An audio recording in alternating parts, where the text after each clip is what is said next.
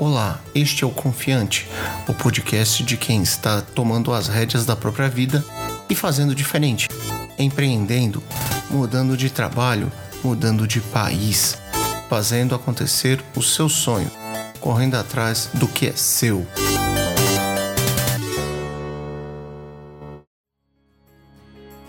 Olá você. Aqui é Rodrigo Bamontes e este é mais um episódio do Confiante. Desta vez, eu entrevistei dois dos três sócios da LiveXP, uma startup da Baixada Santista. Desde já, peço perdão pela qualidade do áudio, mas tivemos de gravar em uma área de grande tráfego de pessoas e mesmo limpando, ainda ficou bastante ruído. Os links de tudo que foi conversado seguem no post e caso tenha faltado algo, é só entrar em contato que providenciarei. Um grande abraço e espero que você curta.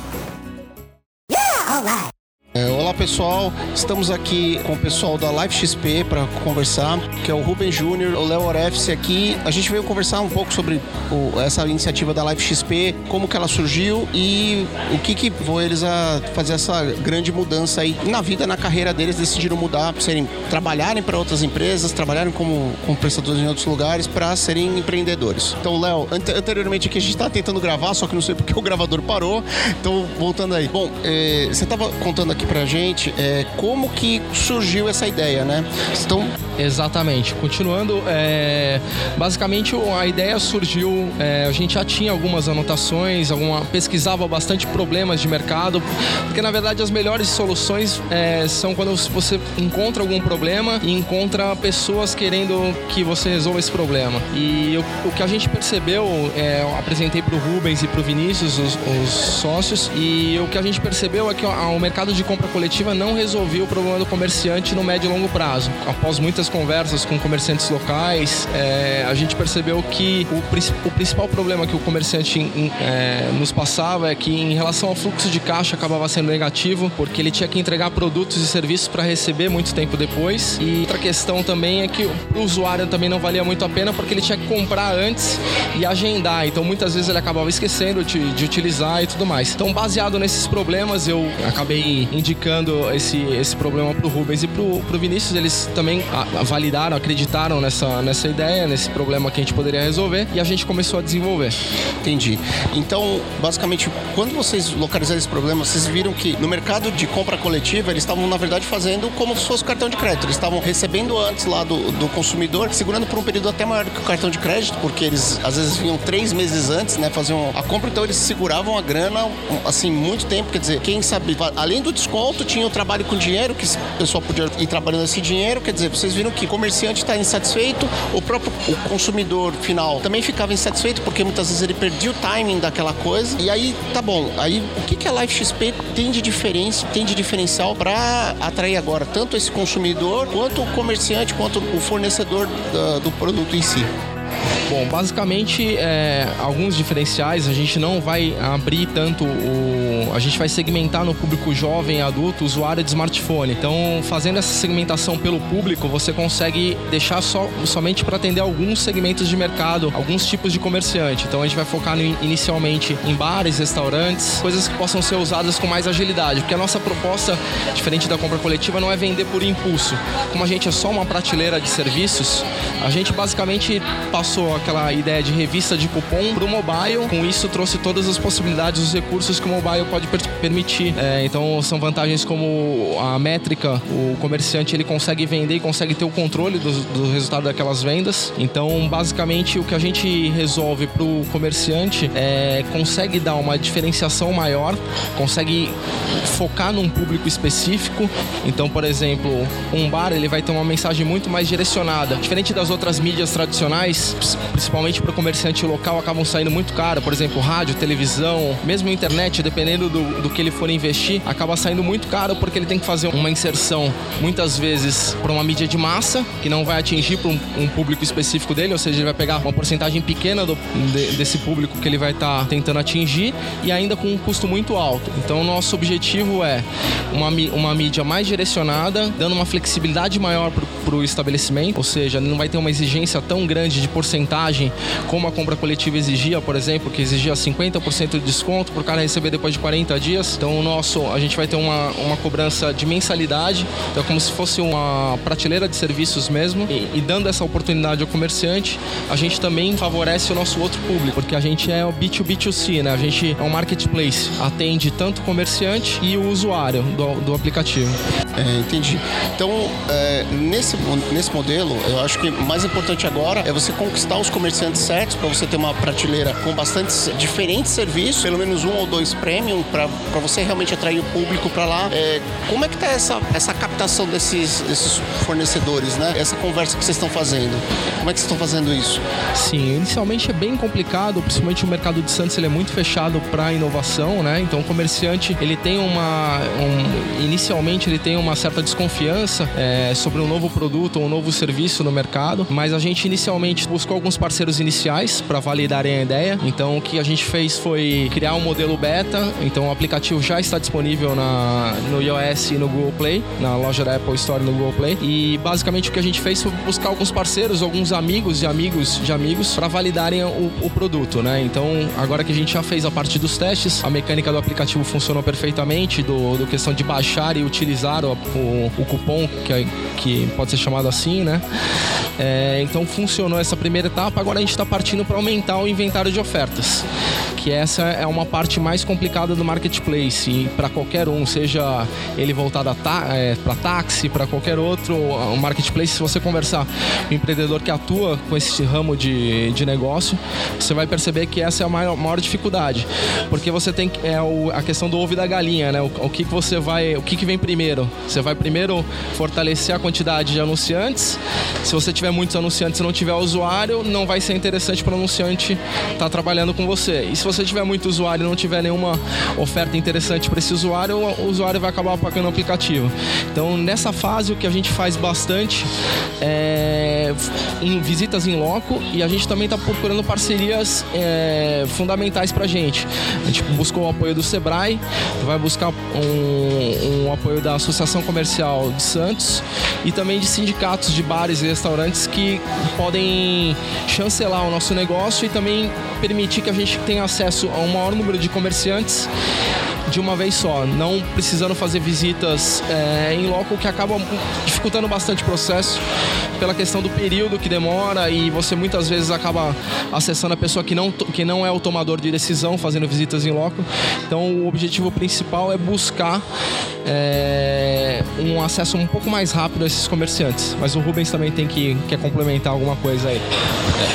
Essa dificuldade que a gente teve com os, tá tendo com os comerciantes, na verdade, é, também tem um outro ponto, né? Muitos deles usaram né, a questão da compra coletiva de uma forma é, é, errada, né? Vamos assim dizer. Eles entendi, acharam que a compra coletiva ia fidelizar o cliente, né? Mas na verdade não é isso. A compra coletiva era uma porta de entrada para trazer o cliente para ele poder fidelizar, né? Tinha que oferecer um, um serviço um pouco diferente. Então eles estão, tem muitos deles que estão traumatizados com isso, né? Sempre falam pra gente, ah, eu fiz com aquele outro site lá de compra coletiva, o pessoal veio aqui e depois não apareceu nunca mais. Mas justamente porque não entenderam a mecânica, né? Então a mecânica do Life XP ele também difere nesse, nesse ponto, né? Que é, a, gente não recebe dinheiro do usuário final, o usuário paga direto para o estabelecimento e ele tem um, um, um, limite no número de cupons que ele pode pegar, né? O cupom normalmente vale para o próprio dia, né? Então ele pega o cupom para usar no dia. Ah, tô indo para balada, legal. O que que tem de promo? Ah, vou em tal né, no, no barzinho fazer o esquenta. Então ele pega o cupom para aquele dia, né? E, e assim como o, a questão do desconto no cupom fica totalmente aberta a mecânica para o lojista, né? a gente não tem uma exigência, ele não paga comissão para a gente nada, então ele acaba conseguindo trabalhar melhor a margem dele, né? A gente acredita que vai ser uma experiência menos, é, menos traumática, né? Pro, o lojista também, né? Só um, só um parênteses, por exemplo, hoje à noite eh, tem ensaio de uma banda também de amigos nossos da Federal. Esse pessoal vai estar tá lá, vai sair, vai ter uma, vai ter um barzinho. Quer dizer, estando hoje o Live XP no ar, quer dizer que eu podia chegar com eles lá, poxa, vamos ver aqui, vamos ver o que, que o Rubens e o Léo prepararam, o Vinícius também, vamos ver aqui, o que, que tem aqui poxa, tem lá um desconto no torto, tem um desconto no, no CPE.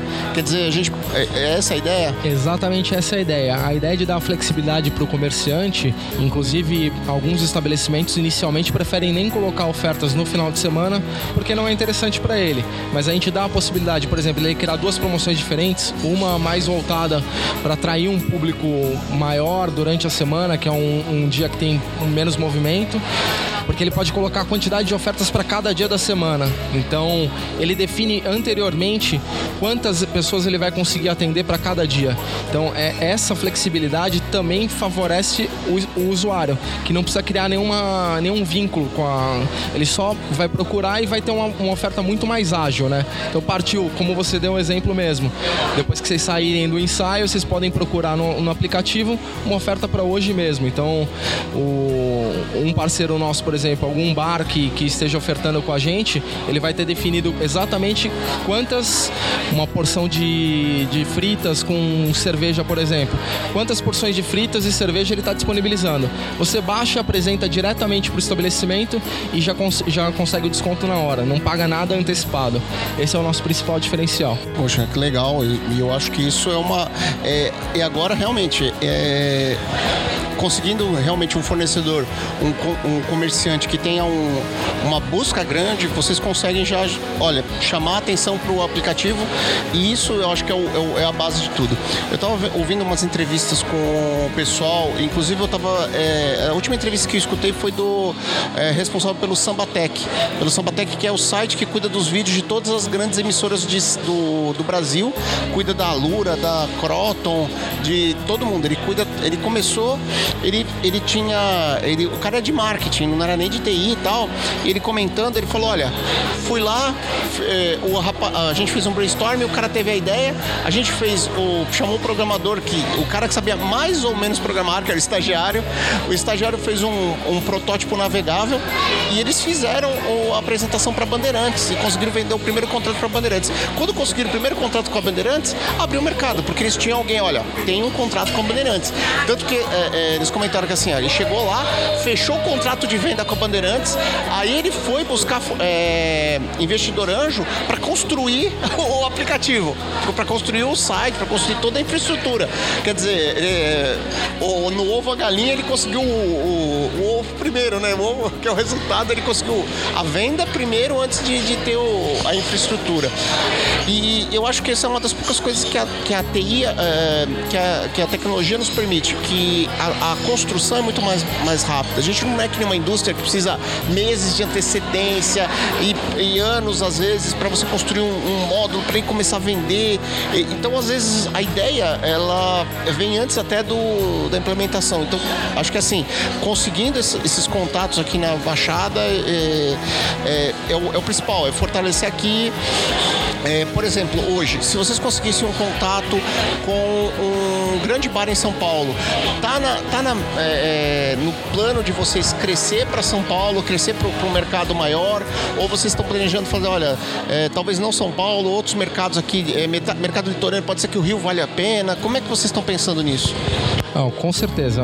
O nosso objetivo é, é crescer para outros mercados. O nosso modelo de negócio permite ganhar escala com uma certa facilidade também, mas ao mesmo tempo a gente precisa validar o modelo em Santos, né? Então a gente tem bastante consciência de que não é fácil você validar o modelo. É claro que depois que você consegue validar numa cidade, principalmente como Santos, que é uma cidade é, mais conservadora, com comerciantes mais conservadores e um mercado menor também. Então se você consegue validar aqui, você consegue ganhar escala muito mais fácil pela questão do nosso modelo e também porque já conseguiu se provar, né? O aplicativo. Agora, essa questão de, de, de ganhar escala ainda é uma questão que a gente não trabalhou muito a ideia dela, de como que a gente vai faria para crescer. Então a gente pode buscar parcerias, porque na verdade o nosso, o nosso aplicativo é um, é um novo canal de mídia, né? A gente não quer concorrer com agências, por exemplo. A gente não cria propagandas, né? A gente é um canal novo. Então, uma das possibilidades seria crescer para outros mercados fazendo essas parcerias, us, utilizando parcerias com agências ou outras empresas, representantes, de alguma forma é, crescer para outros mercados com, com auxílio externo. É, é, por exemplo, hoje eu estava vendo um, é, uma apresentação do pessoal do Odin e eles comentando né, que eles são os desenvolvedores de game aqui muito grandes aqui no. É, eles trabalham com desenvolvimento 3D no Unity. É, e eles estão. É, a maior dificuldade que eles estão tendo, assim, eles tiveram que chegar um momento de chegar, olha, eu não consigo crescer sozinho. Eles tiveram que fazer parceria com os publishers, né? Que são é, quem acaba fazendo essa divulgação para eles, ou seja, eles produzem o jogo, eles tentam vender, às vezes eles pegam é, solicitações de montar um jogo para uma determinada empresa e, com o publisher eles fazem isso. Então eles tiveram que falar, olha, não dá pra gente, né? A gente vai ter que se especializar. Para vocês valeria a pena associar com uma agência de publicidade para melhorar, ampliar, mesmo para conseguir crescer mais rapidamente, né? Que essa é o grande maior dificuldade aqui. Sim, sim. Inicialmente, nas primeiras visitas aos comerciantes locais, principalmente bares e restaurantes, a gente encontrou os dois casos. Estabelecimentos que já têm agências faz, fazendo principalmente trabalho de rede social para eles e estabelecimentos que ainda não têm nenhum trabalho de divulgação na internet ou é, nenhum trabalho de divulgação mesmo. Então, a gente está percebendo é, que essas agências podem ser nossas parceiras e mesmo numa, no mercado de Santos mesmo, porque inicialmente é, a gente está fazendo esse contato direto com o comerciante, mas nada impede que a gente faça uma parceria com eles para conseguir ganhar um número maior e, e ganhar a escala mais rápido. Com certeza, o know-how deles é maior que o nosso nessa questão de ter acesso aos comerciantes e nada impede que, que eles possam nos ajudar e ter uma contrapartida também para oferecer para eles. A gente, a gente acaba vendo também que o comerciante ele não é, ele tá muito preocupado com o negócio dele, né? Em gerenciar o restaurante, né? Se o fornecedor entregou o produto, né? Se o empregado vai vir para, né? ele vai ter todos os garçons para atender, então tem muita coisa que ele acaba deixando de conteúdo para agência. É uma coisa que inclusive eles falam muito pra gente, pô, mas cria aí a promoção para mim, não, cria a promoção desse jeito assim, tal, porque eu não vou saber fazer ou eu não vou ter tempo. Então, uma parceria com as agências acabaria sendo legal também nesse sentido, né? Na parte de geração de conteúdo em si, para tirar, eh, né? Não, não dar mais um fardo pro, pro comerciante que já tem muita coisa para se preocupar, né? É, entendi. E, por exemplo, aqui em Santos, é, só para entender o nosso ouvinte entender, o mercado de Santos tem um problema muito sério com bares, porque tirando o, o, o CPE praticamente e um ou outro bar na cidade e, e, na Baixada em geral, os bares morrem entre dois e três anos. Então, mesmo bares que a gente conheceu quando era mais novo, tipo é, é, o, o, Esquina, é, é tinha um Parada na, no Canal 1 também que tinham, tinham bares, esses bares morreram. O Chuque Santista até, que ficou anos e anos aí, morreu também, né? Fechou. Exatamente. Então, a gente tem uma época muito boa, que é o verão, a gente tem, então, lota, explode de gente, e ao mesmo tempo a gente tem uma época, é, quando chega o inverno, outono e inverno, que muitos é, não estão preparados para baixa. Eles quebram, e aí é, é, acontece aquilo. Temos um estrategista que ele fala bastante assim, que se não tomar cuidado, o operacional come o estratégico. Então, Verdade. É, é, nos bares aqui acontece muito isso. A maioria são pessoas que eles empreendem, mas eles não têm conhecimentos, não têm é, é, traquejo para pensar estrategicamente, para tentar crescer o seu negócio, etc. Então, é uma pessoa que pega o bar, constrói, aí dá certo, vai crescendo, vai crescendo mais ou menos. Ele às vezes é mais por sorte do que por competência, né? A, a maior competência às vezes é o cara ter um ponto legal e, e, e vai quebrando a cara, né? Ele é um, ele é um, ele é um e até por isso ele é arisco, né? Ele, ele não, ele não tá pensando estrategicamente daqui a dois anos. Ele tá, ele tá pensando, puxa, eu, eu tenho que cuidar da, da recepção de mercadoria, tem que... muito voltada para o curto prazo, né? Exatamente. Então, até parafraseando um, um amigo meu, né? O pessoal precisa muito perceber que ele tem que parar de trabalhar no negócio para ele trabalhar o negócio, né? Ele precisa ser o gestor da, da coisa e não o cara que fica no balcão pôr a mão na massa, né? Senão o negócio realmente não cresce.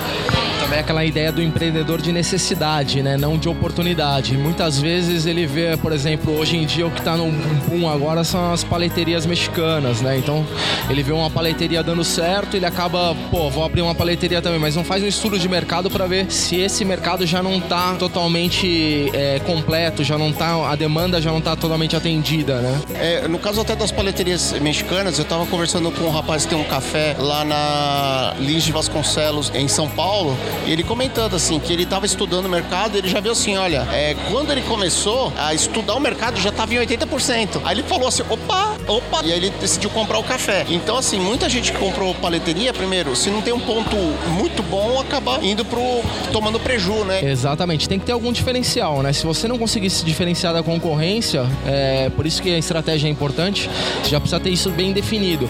Um caso parecido aconteceu com aquelas iogurterias, né? Não sei bem como é que chama, mas assim, tiveram uma abertura enorme em todo, em todo o país, não só em Santos. E acabou que se você vê uma ou outra só que sobreviveu, que provavelmente conseguiu se diferenciar. E no mercado digital aconteceu mais ou menos com a compra coletiva também, né? Foram poucos que conseguiram sobreviver. É, e, por exemplo, aconteceu isso também com a temaqueria. A gente tem um, um, uma coisa, infelizmente, os nossos empreendedores, é, é, muitos deles acreditam que tem a pílula mágica. E a pílula mágica era, uma época foi temaqueria, outra época foi uh, foi algum outro tipo de, de negócio. Chegou a paleta mexicana, chegou uma época que foram os cafés e aí, poxa, parou. Poxa, tem temaqueria que tá muito bem? Tem, mas o cara tá ralando. Eu, eu, eu vi assim, por exemplo, a, o, Montana Grill, ele foi há pouco tempo comprado pelo pessoal da Bon Grillet. Ele comprou, unificou as operações e aí ele, poxa, eu precisei de escala. Ele, quer dizer, o pessoal lá, o, que o sócio era o Cheetos de Chororó, eles decidiram vender e unificaram.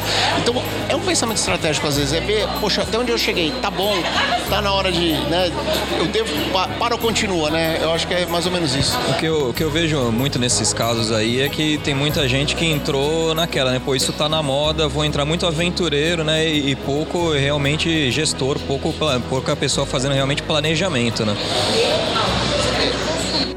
Essa é uma característica nossa mesmo, infelizmente ou felizmente, é, e acaba que o profissional, principalmente, por exemplo, de tecnologia, é, o Brasil forma profissionais excelentes de tecnologia.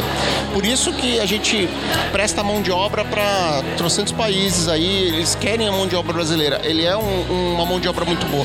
Mas ao mesmo tempo aqui dentro você vê é, isso em todas as áreas. Tem um ou dois empresários que se dão muito bem, porque o rapaz ele teve alguma, algum insight diferente, alguma coisa que permitiu a ele sobreviver nessas marés aí de, de azar e ao mesmo tempo tem muito empresário que às vezes você olha, tem empresa de 70 anos, 80 anos que quebra por besteira, né? É verdade, é verdade. Nesse sentido, eu acho que é, eu tenho uma visão um pouco positiva. É, eu tenho acompanhado o empreendedorismo há algum tempo já e eu vejo que tem bastante é, iniciativa positiva nesse sentido, de fomentar e apoiar o empreendedor. Tem iniciativas como o Sebrae, que já atua há bastante tempo, que é uma, uma iniciativa principalmente para os comerciantes regionais, faz dá um apoio bem significativo. E Endeavor também é, tem uma empreendedora famosa hoje em dia, que ficou famosa pelo livro que lançou, a Bel Pesce. Ela tem um, uma agência que chama Faz Inova, que também tem um, um incentivo muito grande para o empreendedor digital. Então eu acredito que tem alguns trabalhos é, bem interessantes voltados para o empreendedor. E assim, hoje em dia é aquela questão, tem muito conteúdo na internet. Aí vai depender da pessoa buscar o conteúdo no lugar certo. Então eu acredito eu, eu, tenho, eu vejo com bons olhos o empreendedorismo para o futuro. Principalmente pelo que você falou, que o, o, a gente tem bom pessoal técnico, boa formação e agora tendo o apoio e a direção que o empreendedorismo tendo uma boa direção para o empreendedor, eu acredito que, que vai ter um, um bom sentido nisso. Até fica aí, né, a dica pro pessoal mais novo, né, que tá, tá ainda na, na escola, né, estudando. Não, não existe, né, milagre, não existe atacada de sorte. O que existe é trabalho duro e estudo, cara. Muita pesquisa e muito trabalho duro. Ninguém chega longe e se mantém sem trabalho duro e estudo. É, o, até uh, comentando a Bel Pesce, agora é companheira, é podcaster também, ela lançou o podcast dela faz um pouco tempo. É, no caso aqui, eu, eu lembro do pessoal do Namoro Fake. O autor do Namoro Fake, ele deu uma entrevista lá pro Rodrigo Souza, lá da, da Bitcoin, da Foxbit, e, e ele comentou o seguinte, que ele, ele, o Namoro Fake foi o 35 negócio dele. Ele quebrou 35 vezes até fazer dar certo. Então ele falou, olha, você tem que aumentar a tua taxa de, de, de, é, de erros, né? Você tem que jogar e joga de novo e faz outro. E ele falou assim, até ele brinca, ele, ele fala assim, olha, é, o meu primeiro sócio do negócio foi uma garrafa de Jack Daniels ou Johnny Walker. ele tava tomando e tendo, pensando o que queria fazer da vida, porque ele tinha quebrado e tal. Aí, poxa, o que, que eu vou fazer? E aí pensou e falou, olha, e, e, e, a, a, ideia surgiu por acaso. Então, mas assim, a ideia surgiu por acaso, é, mas de tantas que ele, é, que ele atirou, né? De tantas que ele atirou, uma deu certo e, e tá, tá muito legal. Bom, aqui em Santos, é, a gente tem algumas coisas acontecendo. Está é, previsto para o final de 2016, no final, desculpa, está previsto para 2016 a chegada do cabo submarino aqui em Santos, da Google com a Algar Tecnologia e a Angola Cable. É, ele, ele, vai chegar aqui em Santos.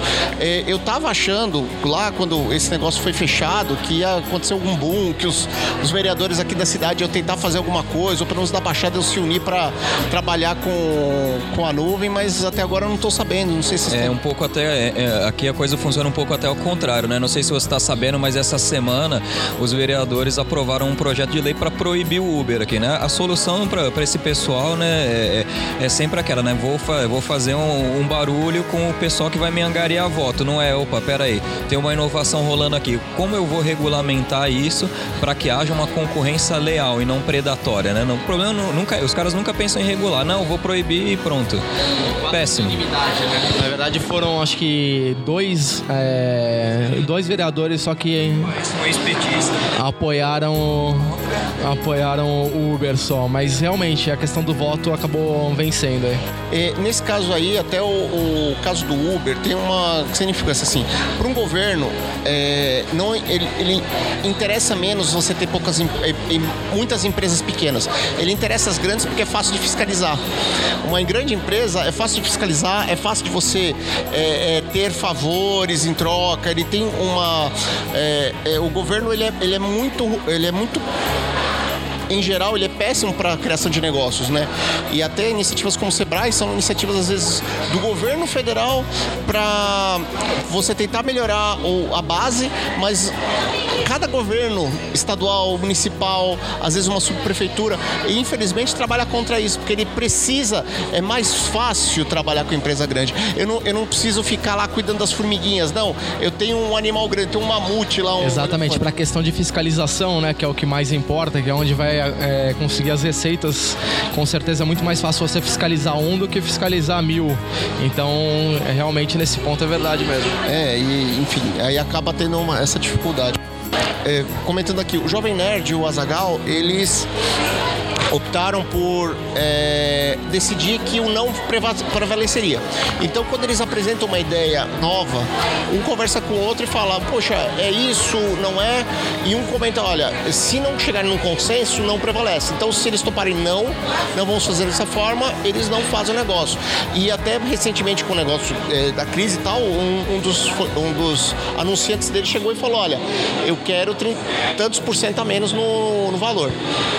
Oh, poxa, aí um, ah, posso perder o negócio, podemos perder o negócio, anunciante é importante, o outro falou, não, não, não, ele não chegaram no acordo, não prevaleceu. Como vocês estão trabalhando isso? É, como vocês decidiram, olha, fulano cuida disso, fulano, Beltrano cuida daquilo, e no caso da gente, das coisas que a gente precisa decidir em grupo, financeiro, etc., como vocês decidiram essa, é, essa conversa entre vocês? Bom, basicamente a gente tem uma conversa sobre cada assunto, né? Agora nesse início todos os assuntos são bem importantes porque são decisões mais estratégicas mesmo que operacionais, né? É tudo definindo o futuro do, do, do Life XP. E assim, a, a nossa proposta é sempre de conversar para tentar chegar a uma solução. Caso não tenha consenso, a maioria vence. No nosso caso, a gente tem uma facilidade por ser três pessoas, né? Então não tem como empatar. E geralmente a maioria vence, mas assim, é sempre ponderando o. e cada um tendo a, a, o espaço para expor a sua, a sua opinião. Já teve alguns casos, acho que até inclusive um conseguiu convencer os outros dois. Mas é, é sempre importante conversar, principalmente nesse início, porque todas as, as decisões vão ser importantes para o futuro, né? Sim, e eu acho que assim, até para amadurecer o, o, processo decisório. Quando, é, normalmente a gente começa as sociedades por, por seja é, amizade, conhecimento, mas quando gente vai estar tá envolvendo já dinheiro, realmente o amadurecimento desse processo decisório. E, e, tentar, e, tentar, tirar as emoções e deixar realmente o negócio lá do, é, é, é, trabalhar e pautar as decisões, eu acho que é o, mais difícil, né? É, uma coisa que eu percebo, assim, pelo menos, é que até o momento a gente tem tido bom senso, né? Porque, né, às vezes tem alguma, alguma questão de, de visual ou de mecânica de usabilidade que o Vinícius, como ele, ele mexe com essa parte, né? Ele fala, pô, não, desse jeito não vai funcionar, tem que ser assim. A gente olha e nem, acaba nem discutindo muito, porque não, bom, é a área de atuação dele, então tem que confiar que ele sabe o que está fazendo, né? No mesmo, da mesma forma que às vezes a gente tem alguma decisão técnica em questão de tecnologia ou questão do negócio, que é o Léo. Léo é, o, é o mais né, habilitado de nós para lidar com essa parte de gestão, de mecânica do negócio e tal, porque é o, né, é o core do conhecimento dele. Né? Então, esses pontos é, normalmente é ponto pacífico, né? É mais mesmo, assim, a gente acaba tendo algumas discussões mais longas e um tendo que tentar vender a sua ideia para os outros quando, é, quando entra nas áreas mais nebulosas, né? Pô, não, preciso de uma feature assim, mas precisa mesmo? Não, tecnicamente é viável, design é viável, mas, pô, não sei se vai colar. Entendeu? Não, pô, a ideia parece legal, mas como é que o usuário vai pensar? Aí quando a gente cai nessas coisas mais, né, assim, onde fica aquela linha borrada, né, entre o que é o conhecimento técnico de cada parte com o core do negócio, aí sai um pouco de faísca, né? A gente, dá, a gente tenta um convencer o outro e, e aí vê o que que dá. E nesse ponto é bacana também comentar sobre uma plataforma que a gente usa que o Rubens introduziu, que chama Trello. É, tem inclusive aplicativo e tudo mais, facilita bastante. Então, quando a gente chega a algum consenso, a gente coloca ali o to do, né? É, e fica lá, então a gente pode voltar a discutir. Porque um, esse é um outro ponto também que é, é, importante destacar. Quando você vai colocar um aplicativo no mercado, não adianta. Como o mercado muda muito hoje em dia, né? De, em menos de seis meses já mudou completamente. Então não adianta você fazer um planejamento para lançar ele daqui a dois anos, porque daqui a dois anos pode ser que já tenham 10 iguais melhores ou o mercado pode ter mudado completamente. Então é bem bacana você lançar o aplicativo num modelo, num modelo beta e ir trabalhando, colocando as features baseado também no que os usuários, no nosso caso, como a gente tem dois clientes, né, os comerciantes e os usuários, é, vão dando de dica. Então a gente pode ir trabalhando e atualizando o nosso Trello, que é uma plataforma que a gente convida a conhecer também, que é gratuita e vale a pena. É, eu, eu conheço o Trello, assim, ele foi indicado até por. Tem bastante gente grande usando. A própria Odin, desenvolvedora de games, usa. O Jovem Nerd faz a gestão, porque ele é muito bom para gestão de equipes remotas, né? Ele, é, o trabalho dele de colaboração e, e trabalho remoto é sensacional. Eu, eu realmente é uma das ferramentas mais legais. E, poxa, aproveitando lá que vocês estão comentando o Trello, que outras ferramentas vocês optaram por utilizar que estão facilitando o trabalho de vocês na é, é para gestionar, seja a parte financeira, seja a parte de, enfim, de, de outras coisas que vocês estão trabalhando? Então, a gente tenta, é, tem tentado usar assim ao máximo, né, questão de metodologia ágil, justamente por causa dessa dinâmica do mercado, né? Como o Léo comentou, o mercado muita, muda muito rápido. Então a gente sempre tenta manter, né, é, atualização rápida, né? É, coloca uma feature nova no ar, já vê se pô, agradou o público, não agradou, né? Se a mecânica funciona como a gente pensou, se não pensou, já pivota, né? Foi até uma coisa que a gente, a gente viu numa, numa apresentação da, de uma aceleradora de São Paulo, a Acelera, a Acelera Tech, né? Lá na ISPM. A gente foi lá, uma apresentação deles, é, uma das pessoas que apresentou, acho que foi o Paulo, não era o nome dele? Não, não, me, não me recordo. É o coordenador da Acelera Tech. Ele falou justamente isso, né? Cara, você tem que validar a ideia muito rápido, porque às vezes você acha, pô, tem uma ideia fantástica que vai bombar. E ela não bomba, mas de repente você muda uma coisinha e pô, você já atinge um nicho do mercado que já vale a pena continuar, né? Então a gente, a gente acaba tendo essa, essa flexibilidade. Questão de financeiro, essa, é, essas coisas ainda, a gente ainda está muito cru nesse sentido, porque até como faturamento, né, é, é, ainda tá, tá baixo, né? Na verdade a gente só tá pondo dinheiro, né, no, no momento, né? Porque os parceiros que entraram com a gente, por enquanto, a gente, é, a gente tá deixando em aberto, né? Estão testando pra gente e a gente ainda não tá cobrando deles, né? Mas tá chegando perto do momento que, que a gente vai cobrar isso. Então a gente realmente tem que começar a pensar mais nesse momento, né? Mas nessa questão de ferramentas na parte de gestão, né, a gente tá pecando um pouco, né?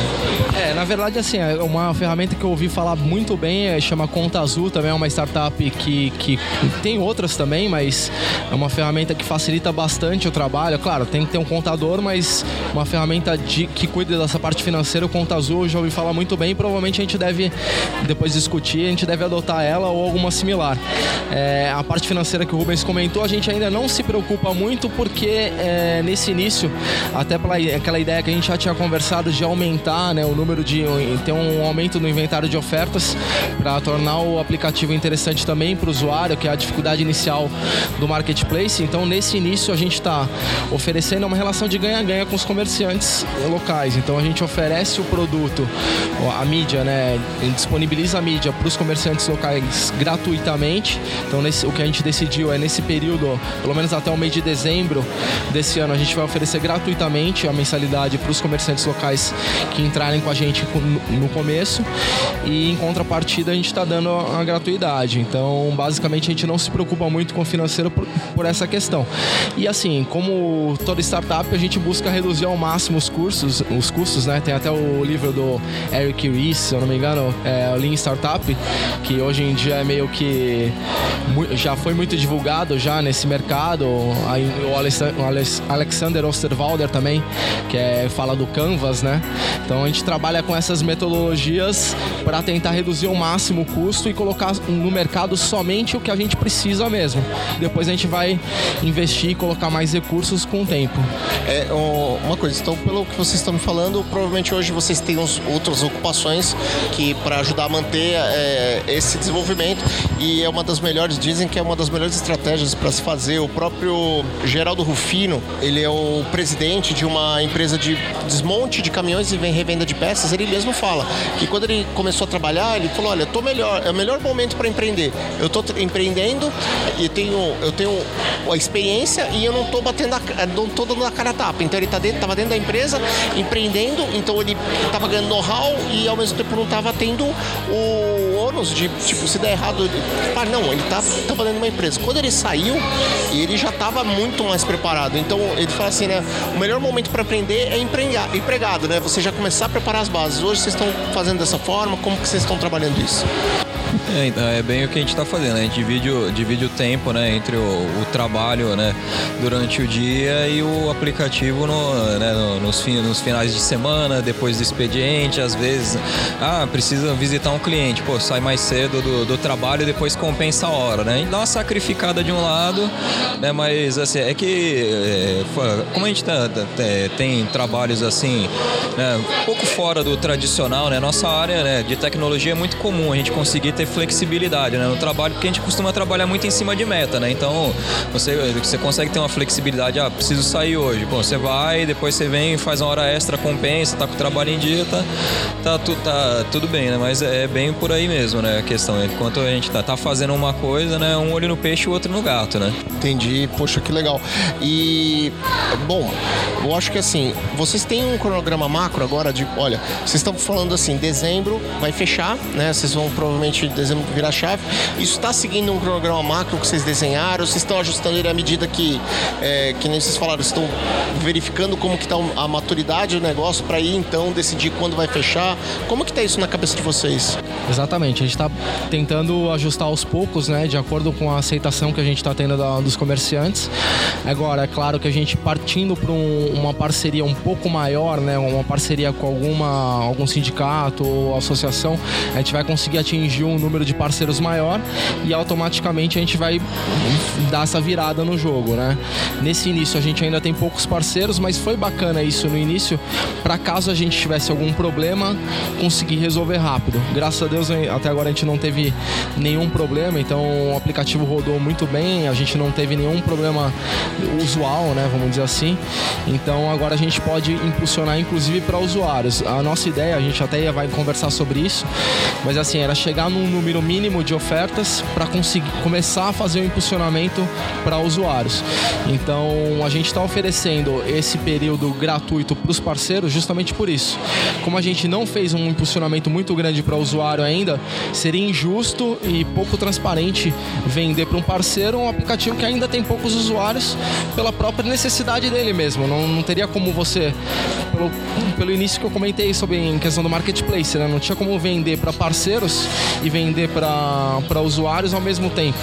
Né? Fazer uma propagação muito grande sem uma base crescer. A base tem que crescer sólida dos dois lados. Então, nosso principal objetivo é esse agora: ir aos poucos vendo qual base vai crescer mais rápido para ir faz, fazendo as adequações. Que acho que basicamente, é, independente do segmento, todas as startups acabam passando por isso. Por mais que você defina um, um rumo, é, você vai ter que acabar mexendo nele é, de tempos em tempos. Inclusive, a principal mudança da época que eu fiz administração para hoje é essa. Antigamente só se falava em plano de negócios. Inclusive, muitos colegas meus fizeram o TCC em plano de negócios. Você demora às vezes dois anos para desenvolver um plano de negócios e quando você vai colocar no mercado já mudou completamente. Então, essa, esse, esse, essa nova ferramenta, o modelo de negócios baseado no Canvas, facilita bastante isso. Você coloca alguns post-its sobre determinados é, pontos principais do teu negócio e você pode mudar de uma hora para outra. Às vezes é uma coisa principal, como o segmento de clientes ou o, a geração de valor né, do, do teu produto, ou pode ser simplesmente um canal de distribuição. Mas assim, é importante você estar sempre disponível para mudar. Você precisa ouvir o mercado e adaptar, porque na verdade o que a gente está criando é uma solução para uma demanda que a gente identificou. Então não, tem, não teria sentido a gente vender uma coisa que não é o que a nossa demanda está procurando. É, tanto que hoje acho que é o mais comum é você treinar mais o pitch, né? Mais a sua. Você conversar e você ter é, bases gerais ou mesmo um negócio já no beta, né? Que nem vocês estão fazendo para você tentar procurar um investidor anjo. Porque assim, lá quando eu também fiz pós, fiz gestão e na época tava tendo essa transição. Lá atrás fiz uma gestão em TI. Fiz uma gestão em TI Bacana. 2001 a 2003. E nessa época eles ainda falavam que você tinha que pesquisar, é, fazer uma pesquisa de mercado, inteligência, não sei o que, um, um ano, seis meses para você definir o mercado, definir o alvo, não sei o que. Hoje não, hoje está muito mais claro que é, é como o custo de produção, é, é, o custo de lançar um negócio é muito menor, vale mais a pena você ir atirando, né? Atirando e acertando a mira. Exatamente, exatamente. O Gustavo Faria do Cocatec, ele mesmo fala isso. Ele falou, olha, atira primeiro e depois você vai acertando a, a mira, vai acertando ali vai, e você vai chegando no teu foco, e, até porque você vai enxergando. Eu acho que o mercado para a maioria de nós, ele é, ele é um, um é um mapa de Warcraft né? todo fechadinho. E aí você vai andando, você começa a andar e aí. Vai explorando e descobrindo novas oportunidades, né? Exatamente. Você vai começa a explorar, que aí vai tirando aquele fog, fog of war, né? Eu acho que mais ou menos isso que a gente vai. Eu não sou da área de TI, mas eu tenho uma experiência muito grande com Age of Empires também. Inclusive, jogava com o Vinícius, que, era nosso, que é o nosso sócio. Porque o Vinícius, você me perguntou antes, acho que eu não, não cheguei a responder, mas o Vinícius estudou comigo praticamente o colégio inteiro, então a nossa relação veio daí. Eu conheci o Vinícius, o Vinícius conhecia o Rubens e a gente acabou montando a sociedade baseado nisso. E essa parte da exploração é uma coisa interessante porque, assim, quanto mais você investe o seu tempo nessa questão de estudar e de empreender, é, mais oportunidade você começa a enxergar, entendeu? Então, às vezes você tá andando na rua, você vê um negócio, pô, isso aqui, isso aqui vira, vira, vira um, um produto, isso aqui vira um serviço, entendeu? E, e não para mais, entendeu? É, tem um, um, dos entrevistados que a gente vai trazer, eu não sei nem se a entrevista dele, a entrevista dele ainda vai ser gravada, eu não sei se vai sair antes, mas uh, que é o, o Diego Freire. O Diego Freire, ele trabalhava, ele era um dos meus fornecedores de tecnologia, ele chegou e ele pirou no, ele tinha várias ideias, queria ser empreendedor desde cedo, e aí a oportunidade veio para ele como um vídeo. Um vídeo que ele postou, alguém gostou, conversou com ele, ele virou ator. Ele largou a área de TI para virar ator, é comediante hoje, vai lá no é, vai no Comedians, vai em outras, uh, outros lugares. Então, é, você vê que a pessoa, às vezes, é, quando você começa a empreender, eu acho muito isso. A gente começa a abrir a cabeça para tanta coisa. Você fala assim, poxa, eu não conheço outros mercados, eu não sei como é que o pessoal de administração, o pessoal de publicidade vê isso. Mas eu vejo assim, a gente estuda tanto, a gente aprende tanto, e às vezes no nosso trabalho do dia a dia a gente usa tão pouco. Vocês também veem isso, assim, ó, poxa, o empreendedorismo é um jeito de pelo menos eu pegar isso aqui e botar para trabalhar, né? Botar para trabalhar e, e botar para frente. É, mas é, é, bem o que acaba acontecendo mesmo, porque você entra numa empresa para trabalhar, é, você teve estudo, você aprendeu um monte de tecnologia, de metodologia, né? E aí chega lá, a empresa tem o jeito dela de trabalhar, você consegue, acaba não, não aproveitando aquilo tudo, né?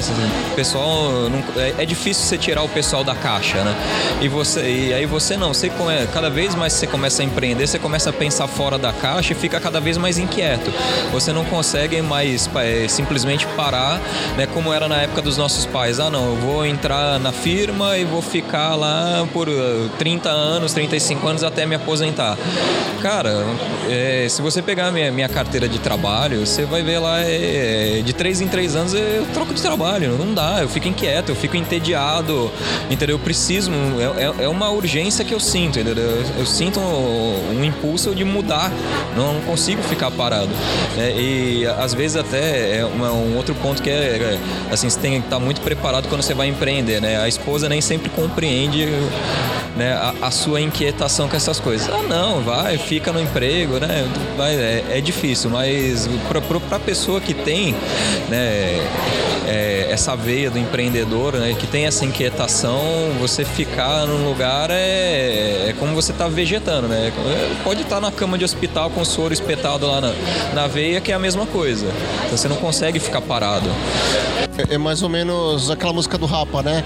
É, mas não me deixe sentar na protona no dia de domingo, domingo, né? Exatamente, né? exatamente. Dentro do que o Rubens comentou também, na faculdade de administração a gente aprende muito a tomar decisões estratégicas e táticas, mas quando você vai para a empresa definitivamente, assim, vai trabalhar, botar no papel as coisas, dificilmente você vai trabalhar nessas áreas. É claro, depois de um tempo você consegue acessar, mas não necessariamente numa área que você gostaria. Então você acaba trabalhando muito no operacional no início até você chegar nos níveis táticos, tático e estratégico, demora um certo tempo e muita gente, principalmente a nossa geração hoje, tem essa dificuldade de, de aguardar e de esperar. E, é, e é natural. Então eu acho que o empreendedorismo ele te, ele te, permite isso também. Então você desde o começo, até alguns amigos brincam, é tipo, o cara monta uma startup, tem menos de um mês, tem um funcionário, ou às vezes nenhum, e o cara fala que é CEO do negócio, né? Tipo, pô, uma empresa que não tem funcionário, você é CEO. Mas é bacana isso, você tem uma possibilidade muito grande, você tem um, um horizonte muito grande pela frente, e daí você vai encaixando e vai é, achando oportunidades e trabalhando em cima delas como um estrategista de uma empresa grande. Na verdade, num, numa proporção menor, mas você tem a mesma visão. Então, o, o empreendedorismo te permite isso. E são pouco, muito poucas empresas que permite, permitem o intraempreendedorismo, né? Que é você empreender dentro da própria empresa. Principalmente em mercados menores, o intraempreendedorismo é muito mais difícil, porque é como o Rubens comentou, é um mercado muito mais fechado, com é, mesmo na área de TI, imagino, na área de administração, você acaba tendo atividades no dia a dia muito operacionais. Então isso acaba te limitando e acaba virando um vegetal, como o Rubens comentou. Eu acho que é mais ou menos assim. A gente aprende a.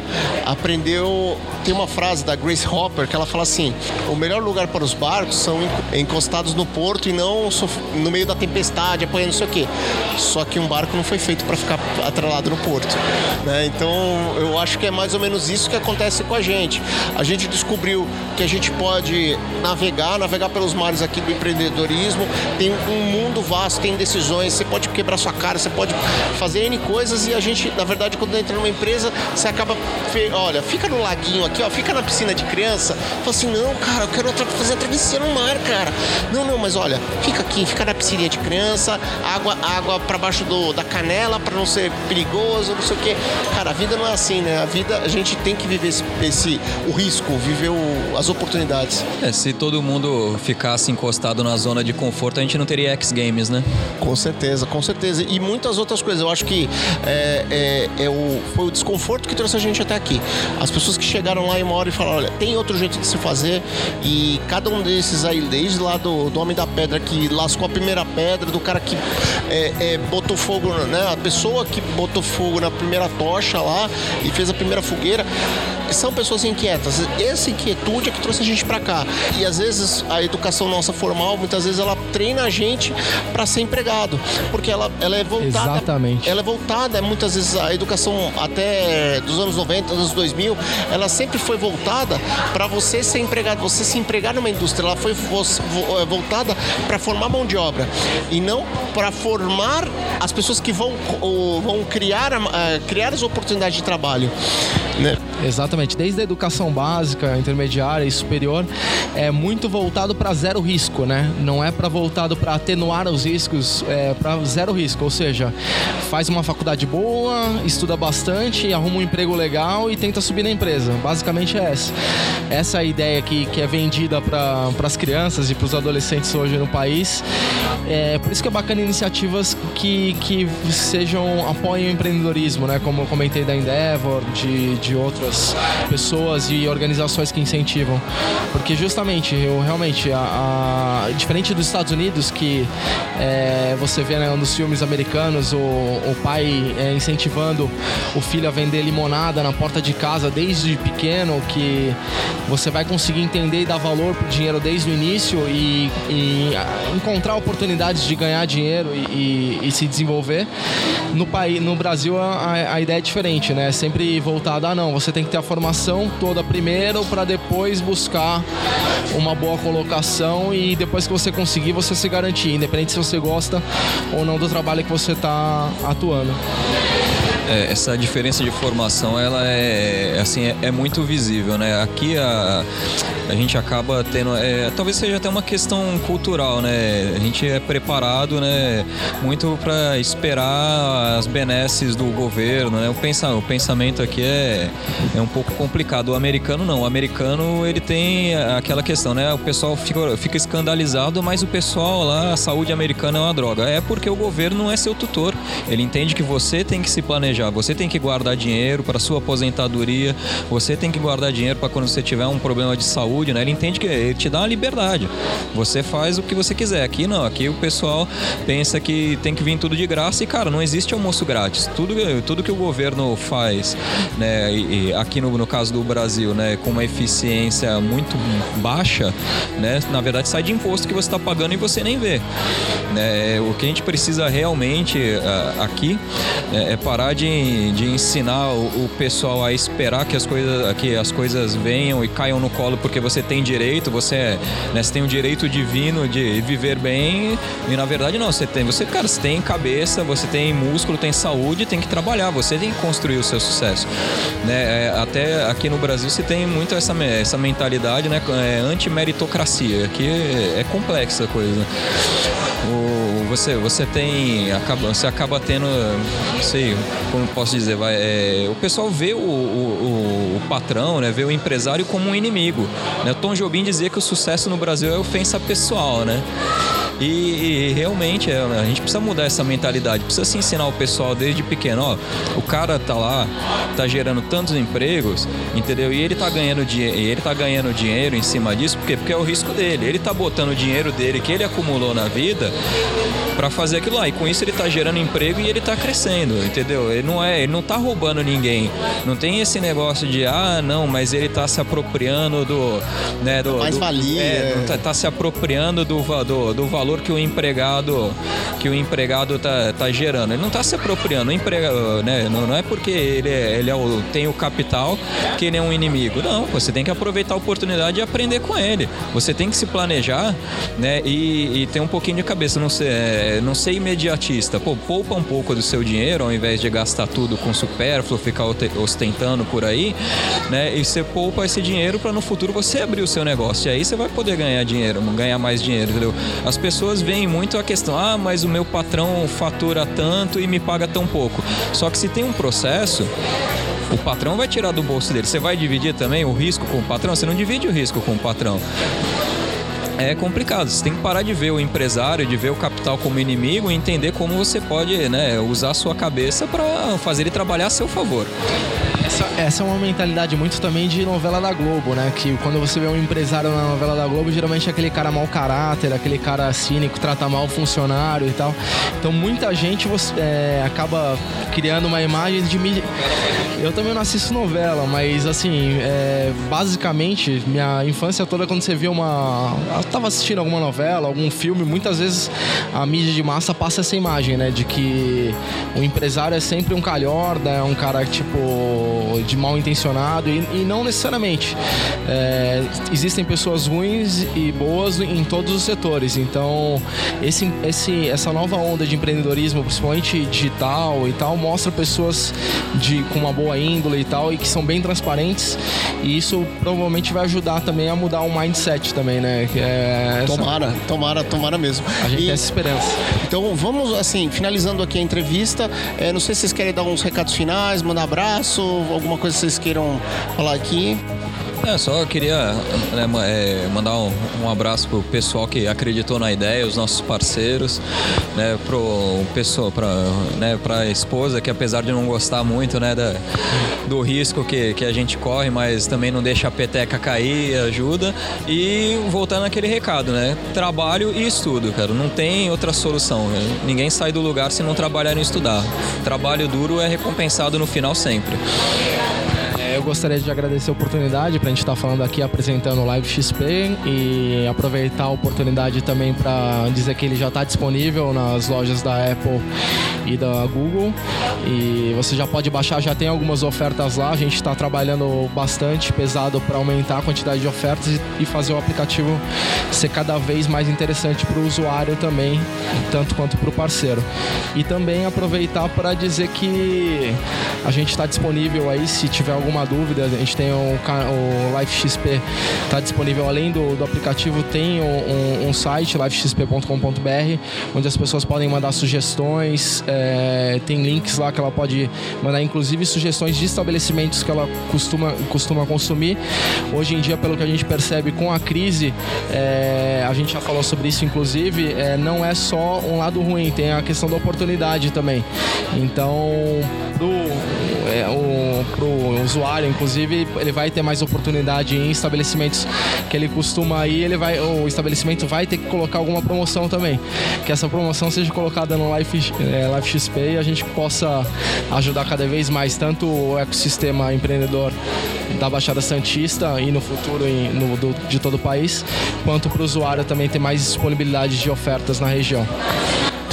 Entendi. Então, olha, eu vou deixar o link, os links no post, tanto para a loja na Apple Store quanto na Google Play. E, cara, sucesso para vocês. Espero estar tá podendo, daqui, sei lá, um ano, entrevistar vocês de novo com o negócio já rolando e, e ver como é que vocês estão, tá bom? Com certeza. Muito obrigado. Obrigado a vocês. Um abração. Tchau, tchau. Obrigado.